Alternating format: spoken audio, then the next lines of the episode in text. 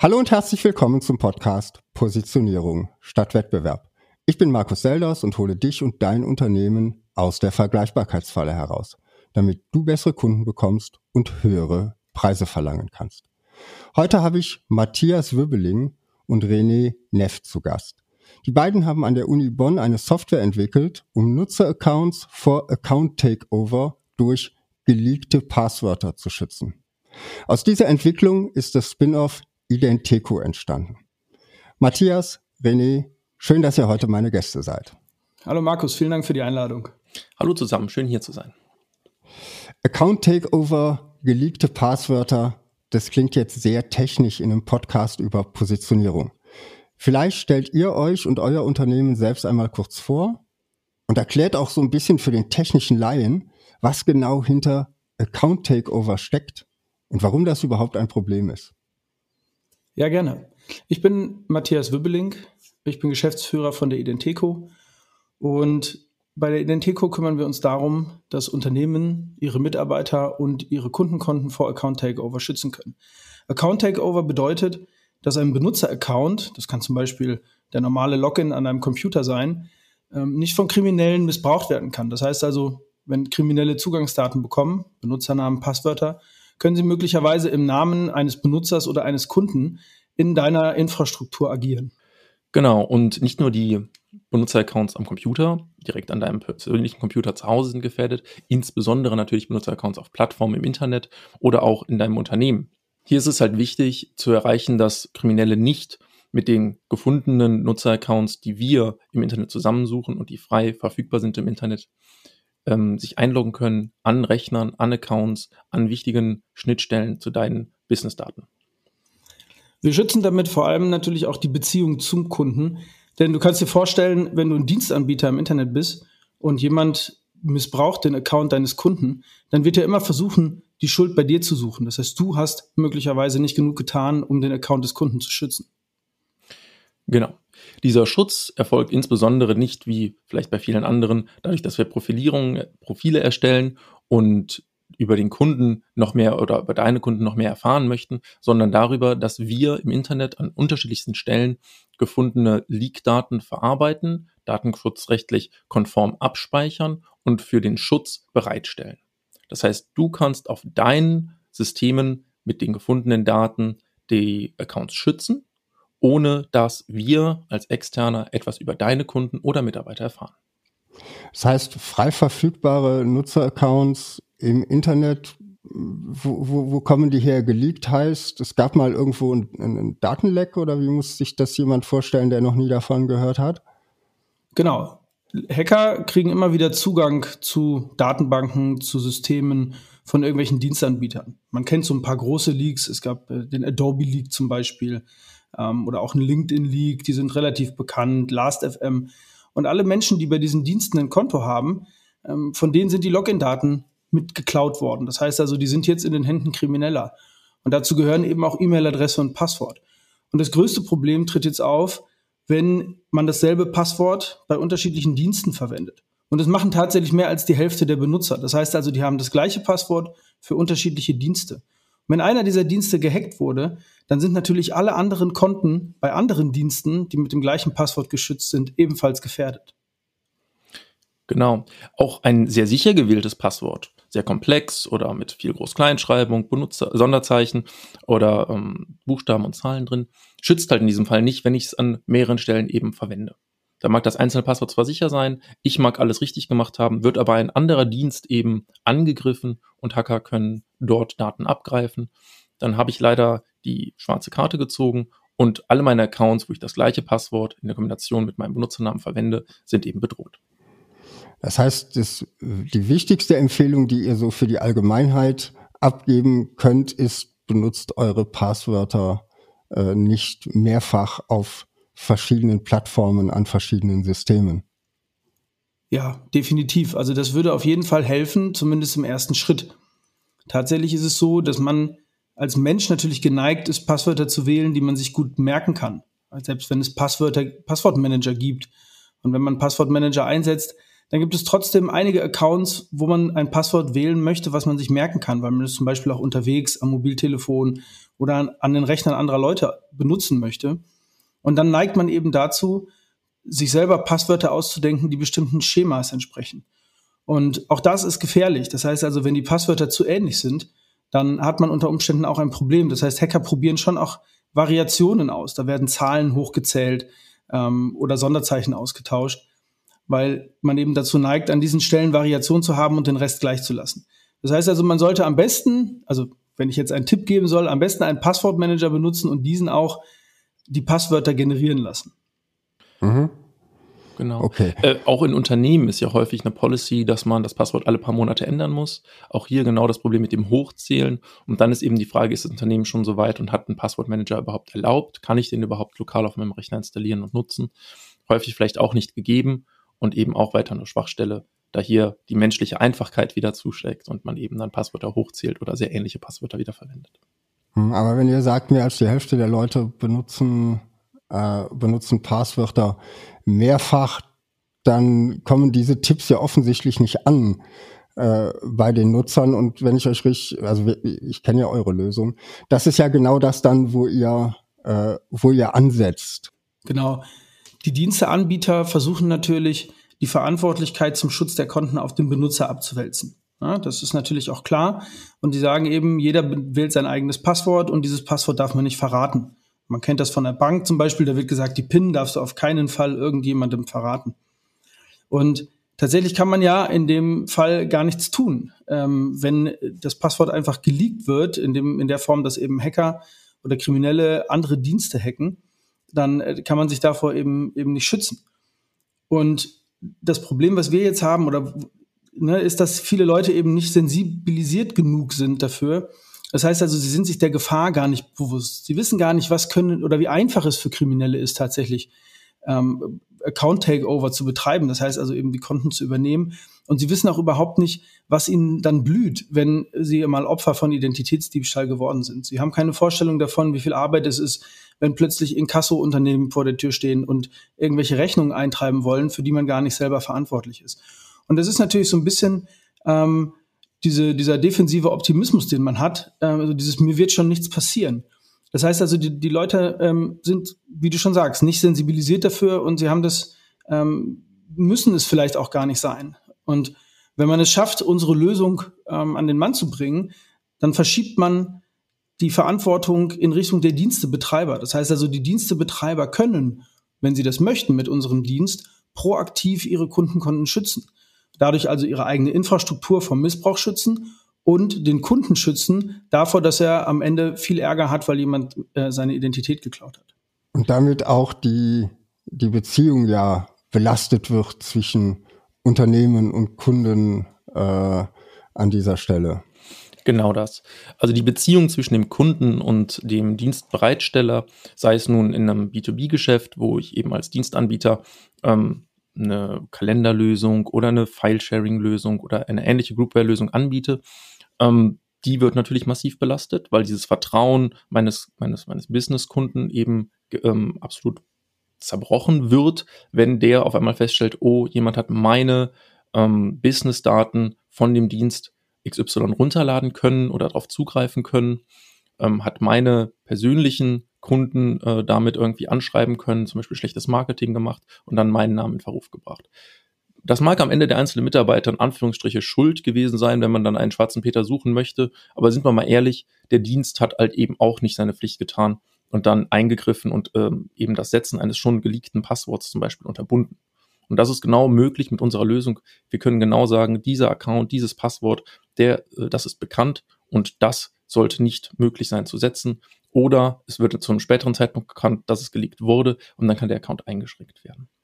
Und ähm, auch für den Privatanwender, das heißt, wenn ich also einen Dienst anbiete, der sich an den Customer richtet, auch da ist es natürlich so, der einzelne Customer ähm, schreibt dann vielleicht auch eine negative Bewertung oder einen negativen Blogpost. Und wenn dann das in vermehrter Zahl auftritt oder es vielleicht gerade den richtigen trifft, der eine breite Social Media ähm, Ansprechbasis hat, dann habe ich auch meinen Ruf des Dienstes beschädigt.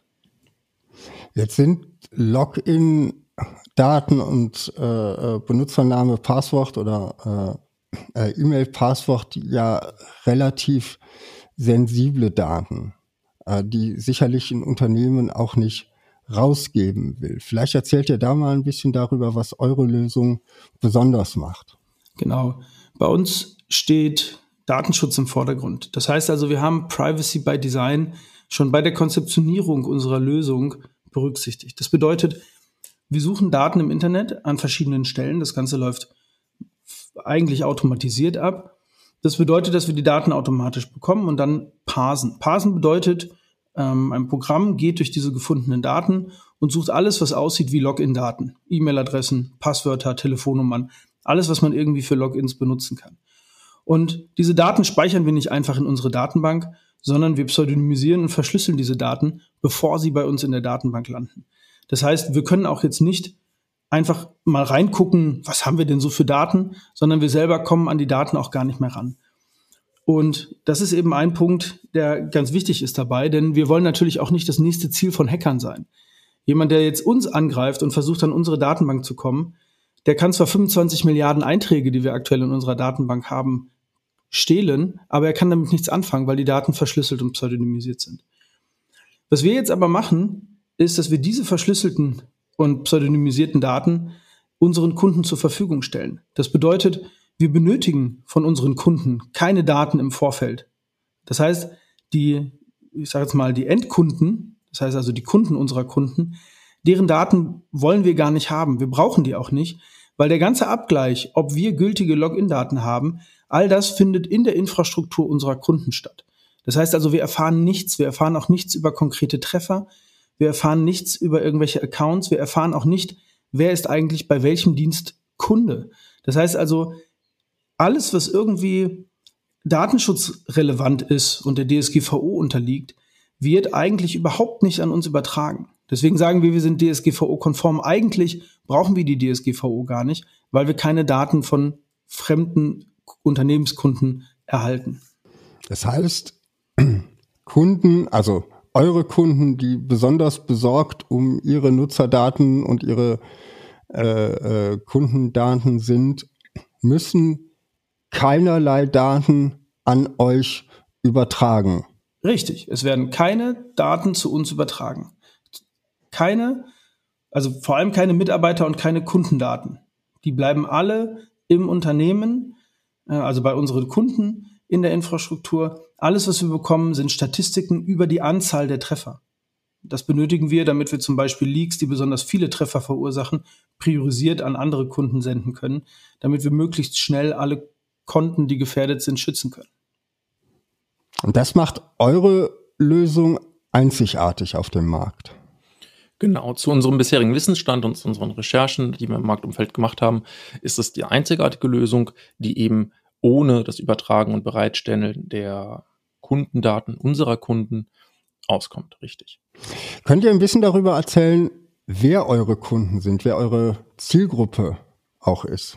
Ja, das hat sich etwas geändert. Wir haben 2020 unser Unternehmen gegründet und da hatten wir vor allem Plattformbetreiber wie zum Beispiel ähm, soziale Netze oder Online-Shops im Fokus. Das bedeutet also vor allem haben wir uns daran orientiert, wo ist eigentlich viel Schaden da? Und im gesamten E-Commerce-Bereich haben wir 2020 einen Schaden gehabt von mehr als 1,2 Milliarden Euro. Und das, obwohl es 2020 schon sehr viele ähm, Betrugsvermeidungsdienstleister ähm, auf dem Markt gegeben hat. Das heißt also, das ist ein Bereich, den selbst die etablierten Betrugserkenner nicht schützen können.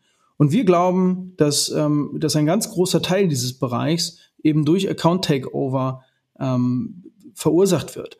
Das Problem bei Account Takeover ist eben, dass man ein verifiziertes, gültiges Konto mit wahrscheinlich einer guten Payment History bekommt und damit dann zum Beispiel direkt auf Rechnung einkaufen kann, als Krimineller im Namen eines Dritten.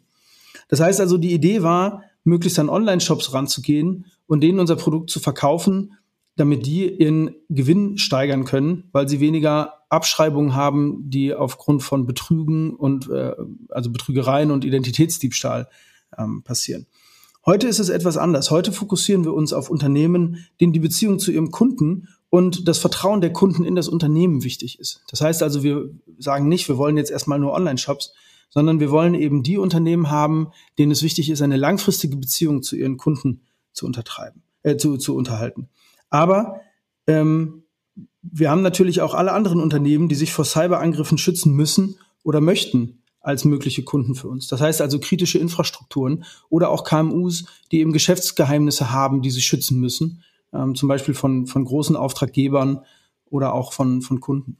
Mhm, das heißt, äh, ihr habt einen Großteil äh, von Anbietern, die langfristige Beziehungen zu ihren äh, Kunden haben und, und das Thema Login und, und Cloud wird ja da auch, geht ja auch immer in mehr Bereiche rein. Äh, äh, Software as a Service Anbieter als, äh, als Beispiele und ich glaube, man kann mittlerweile bei einigen Autoherstellern auch sein Auto online aufschließen. Richtig, genau diese ganzen Online-Plattformen oder allgemeinen Plattformen, die eben durch einen Login abgesichert sind, sind hier mit Sicherheit auch Ansprechpartner für unser Produkt.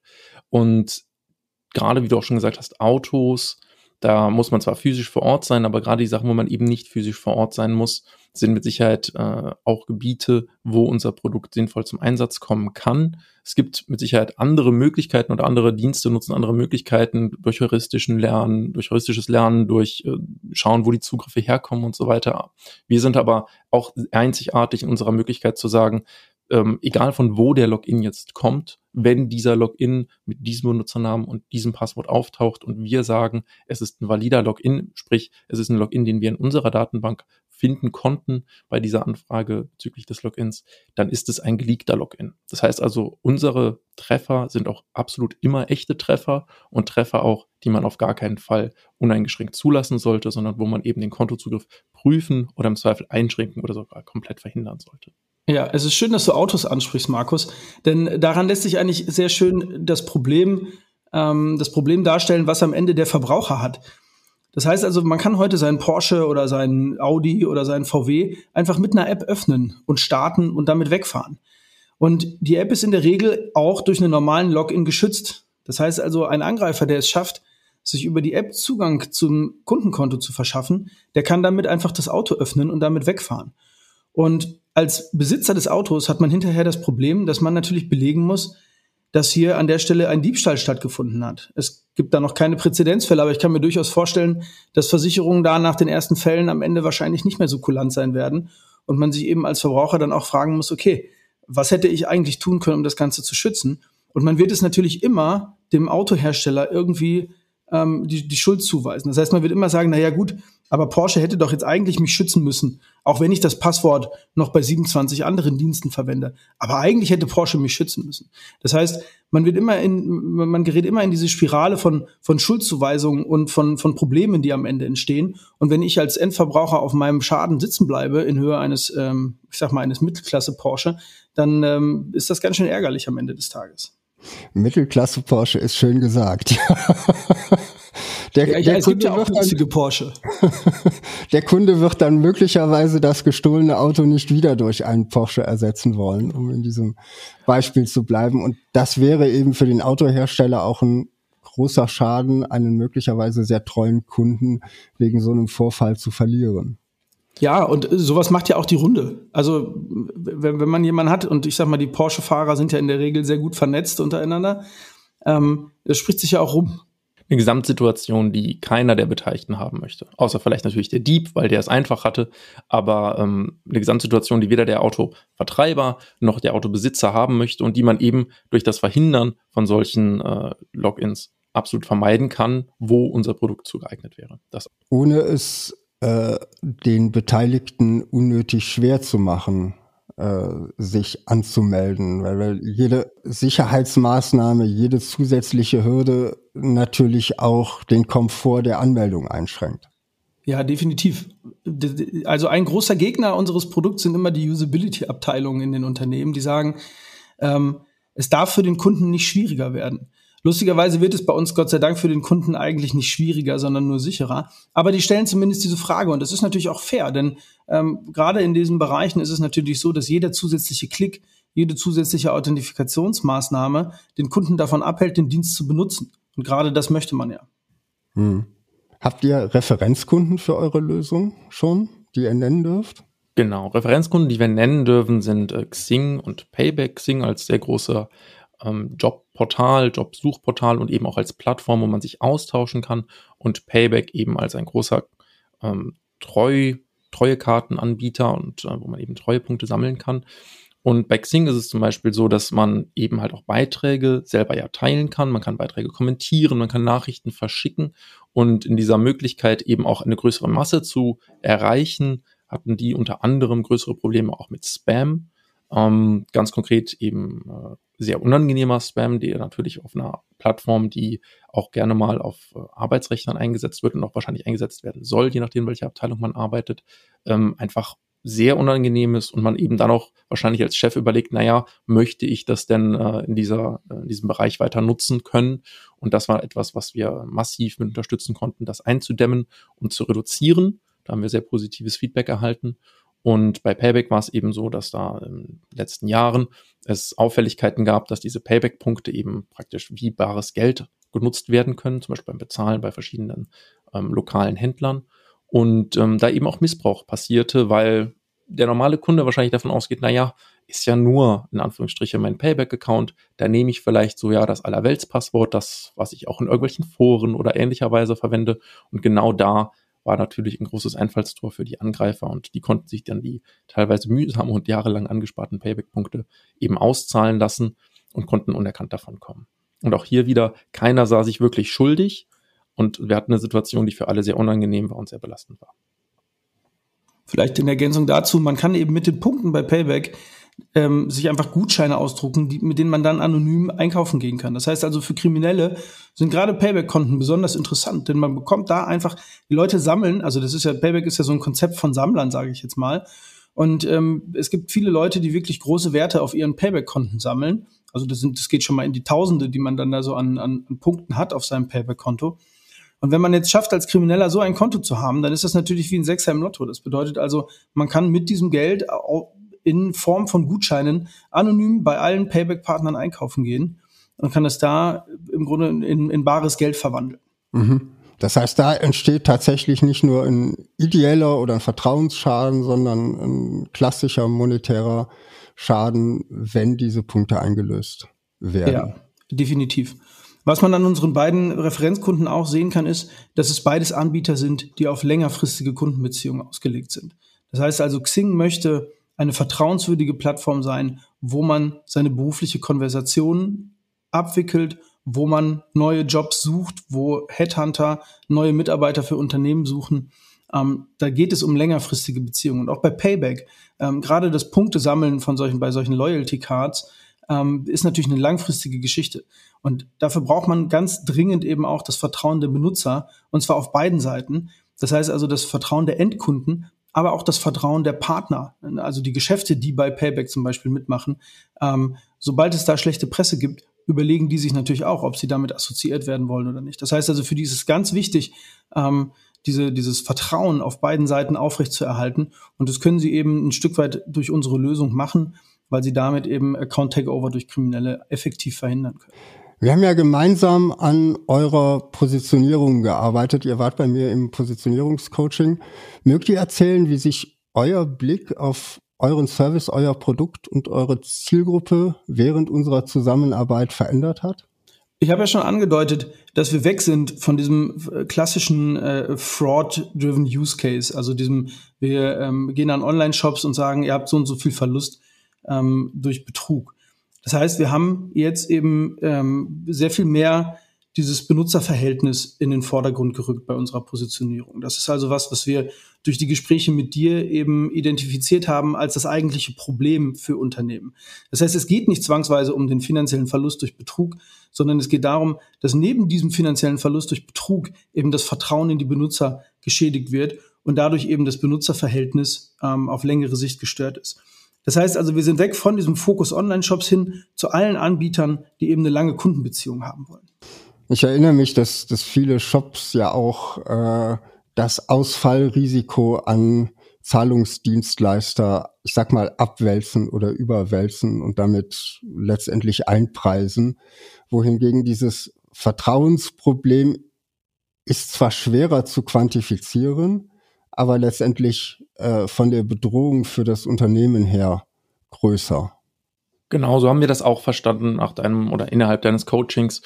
Ähm, dieser Vertrauens, diese Vertrauensbasis, die ein Unternehmen mit seinem Nutzer, sei es nun eben konkret der Endnutzer oder eben auch der Businessnutzer hat, das ist etwas, was sich über längere Frist hin entwickelt und das durch jede positive Interaktion, durch dieses positive Erlebnis natürlich gestärkt wird, aber eben so ein einzelnes negatives Erlebnis und sei es eben nur ein einzelner fehlgeschlagen, weil unberechtigter ähm, zugegriffener Login, kann da massive Schäden verursachen und eben dieses Gesamterlebnis massiv stören und auch vielleicht, weil es so gravierend ist, wenn ich eben denke, ich bin geschützt, jemand, äh, niemand kann auf meine Daten zugreifen und dann passiert es eben doch, ähm, dann kann dieses einzelne Erlebnis so gravierend sein, dass nachher jemand eben auch überlegt, naja, vielleicht wechsle ich auch einfach komplett den Anbieter, vielleicht wechsle ich auch komplett meine Plattform hin, woanders hin, wo ich mich eben sicherer geschützt fühle und ähm, die mir einen insgesamt ja, vertrauenswürdigeren Eindruck machen. Ähm, und so etwas gilt es natürlich zu verhindern. Und wie Matthias schon erklärt hat, es ist für den Nutzer kein zusätzlicher Aufwand notwendig. Das heißt also, der Nutzer merkt praktisch den Einsatz unserer Lösung nicht, nur genau dann, wenn er es merken sollte, nämlich dann, wenn wir schützen und dann, wenn wir sagen, okay, du solltest als Dienstanbieter jetzt hier eingreifen und den Accountzugriff korrigieren, sei es einschränken, sei es komplett verhindern, weil wir wissen, dass dieser Account mit diesen Login-Daten nicht länger als sicher gelten kann. Was sich durch die Positionierung bei uns auch geändert hat, ist vor allem den richtigen Ansprechpartner bei Unternehmen zu finden. Also wir haben anfangs immer versucht, mit den Sicherheitsabteilungen in den Unternehmen zu reden, insbesondere die, die für technische Sicherheit verantwortlich sind. Äh, wir haben gedacht, wir reißen da offene Türen ein, denn äh, die kennen natürlich die Problematik. Aber tatsächlich müssen wir eben an die Mitarbeiter rangehen, die eben verantwortlich sind für diese Kundenbeziehung und die eben ähm, den, den, die Darstellung des Unternehmens nach außen mitentscheiden. Das heißt also, der, der technische ähm, Sicherheitsverantwortliche, klar, der hat natürlich ein gewisses Interesse, aber dem ist gar nicht klar, dass da Kunden abspringen oder Kunden verloren gehen. Das heißt also, wir haben dadurch eben ähm, unser, unser Bild erweitert dahingehend, dass wir eben auch andere Leute in den Unternehmen ansprechen können, mit denen wir dann weiter arbeiten an der Stelle. Die dann sozusagen einen Sog bei der äh, Sicherheitsabteilung erzeugen und aktiv danach nachfragen, äh, zu schützen. Genau, wir erzeugen dadurch im Grunde einen internen Bedarf in dem Unternehmen. Ja, das heißt mhm. also, der, der Verantwortliche für die Kundenbeziehung, ähm, der geht eben zur Sicherheitsabteilung und sagt, hey, wir müssen hier irgendwas tun zum Schutz vor Account Takeover und es gibt da Identico, die können das. Lass uns das mal ausprobieren. Wir können das kostenfrei ausprobieren. Wir kriegen echte Testdaten. Wir können gucken, wie viele unserer Kunden sind eigentlich im Schnitt betroffen und können dadurch eben unsere Kundenbeziehung stabilisieren und vor allem auch längerfristig ähm, mit unseren Kunden planen. Und das äh, kommt eben aus einer anderen Ecke im Unternehmen als dieser reine Security-Aspekt, den wir ursprünglich hatten, als wir das Unternehmen gegründet haben. Mhm. Das sehe ich, sehe ich ja häufig, dass man eher von der Technik kommt und dann so ein bisschen rausarbeitet, was der Nutzen auch äh, auf der, auf der Business-Ebene ist, weil letztendlich die Business-Ebene auch, auch die Entscheidung trifft im Unternehmen über Budgets. Ihr seid jetzt noch ein relativ junges Start-up, darf ich glaube ich äh, sagen. Würdet ihr es anderen Software- und Technologie-Startups empfehlen, früh an der Positionierung zu arbeiten? Wie ist da eure Erfahrung? Ja, also unsere Wahrnehmung ist definitiv, dass wir eben sehr technisch gestartet sind, eben weil wir ein technisches Unternehmen sind und sehr viele Techies äh, hier mit dran werkeln. Ähm, und die Wahrnehmung insbesondere eben für diese Empfindung, für diese Empfindung des Schutzbedürfnisses und des Vertrauens und diese Vertrauensbeziehung, das ist jetzt als, als Person nicht per se neu. Natürlich sind wir da empathisch genug, das nachvollziehen zu können, aber eben in der Denkweise unseres Arbeitens kommt es uns halt einfach nicht so häufig unter, weil wir eben nun mal Techies sind. Das heißt also, hier würden wir gerade Unternehmen im technischen Bereich, ähm, die diese emotionale Ebene vielleicht einfach auch ein bisschen missen in ihrer Teamzusammensetzung, äh, sehr stark raten, sich hier auch nochmal externen Input bei dir zum Beispiel zu holen, ähm, um dann diese Sichtweise eben auch mit in die Unternehmensführung einzubringen. Ja, das ist tatsächlich ein Punkt, den ich auch sehr ähm, genossen habe an, an unserem Coaching. Ich habe ja eben immer eine sehr, ähm, eine sehr technische Sicht auf alle Dinge gehabt. Und du hast es immer geschafft, so, so diese Sicht einmal, einmal umzukehren. Und auch wenn wir immer wieder darüber diskutieren mussten, ähm, hast du tatsächlich auch nicht locker gelassen, mich davon zu überzeugen, dass es halt viel wichtiger ist, ähm, eben auch auf diese Kundenbeziehung zu gehen.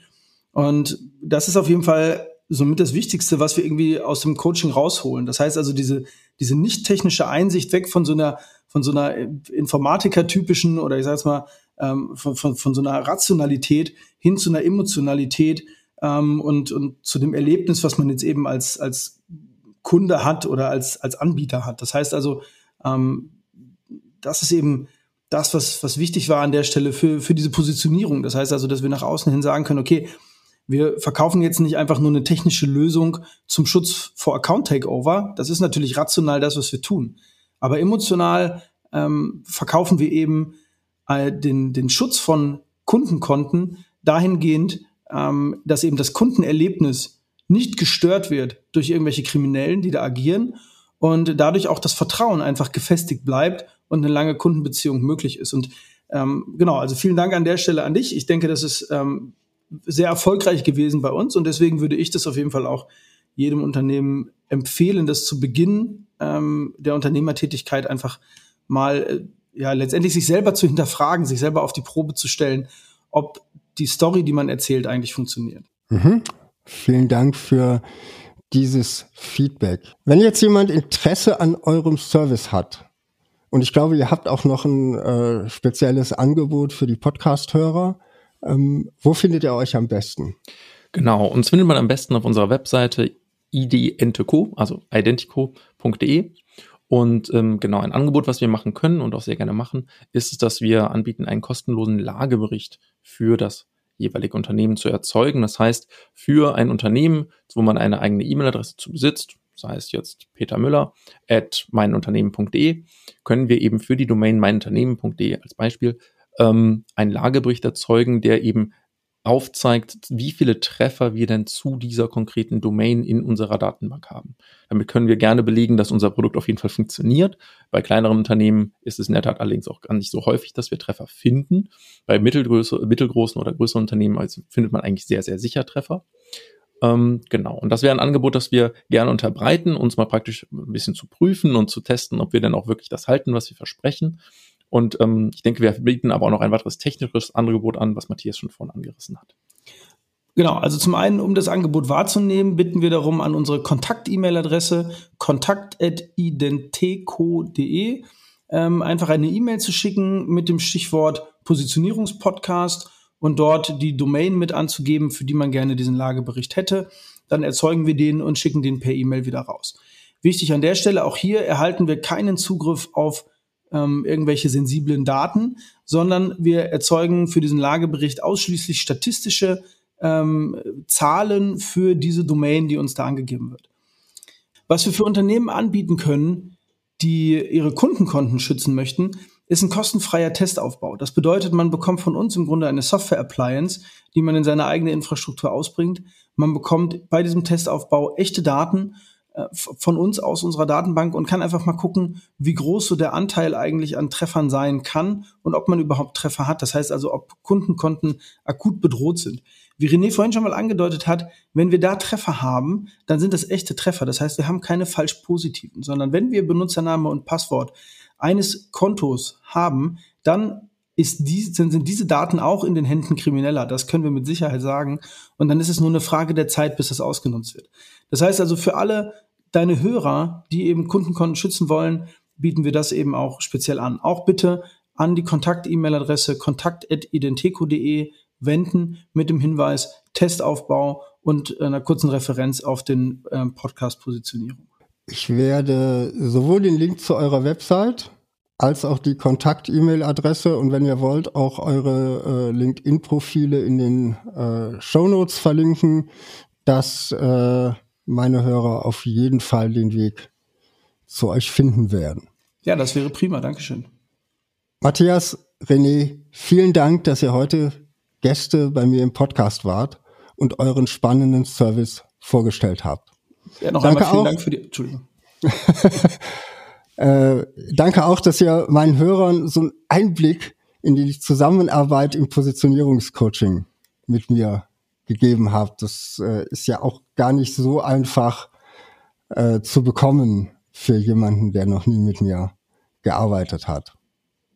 Ja, vielen Dank auch nochmal für die Einladung an der Stelle und die Gelegenheit, uns und unseren Dienst hier vorzustellen. Und ähm, auch vielen Dank für das Coaching, was du mit uns durchgeführt hast. Und wir freuen uns darauf, auch weiterhin mit dir zusammenzuarbeiten. Ich mich auch. Genau. Vielen Dank für die Einladung und nochmal vielen Dank für deine Unterstützung. Das war das Gespräch mit Matthias Wöbeling und René Neff. Wenn du jetzt Interesse am Positionierungscoaching mit mir bekommen hast, findest du alle Informationen auf meiner Website www.selders.com oder über den Link in den Show Notes. Bis nächste Woche. Positioniere dich fokussiert und einzigartig und finde die richtigen Kunden für dein Unternehmen.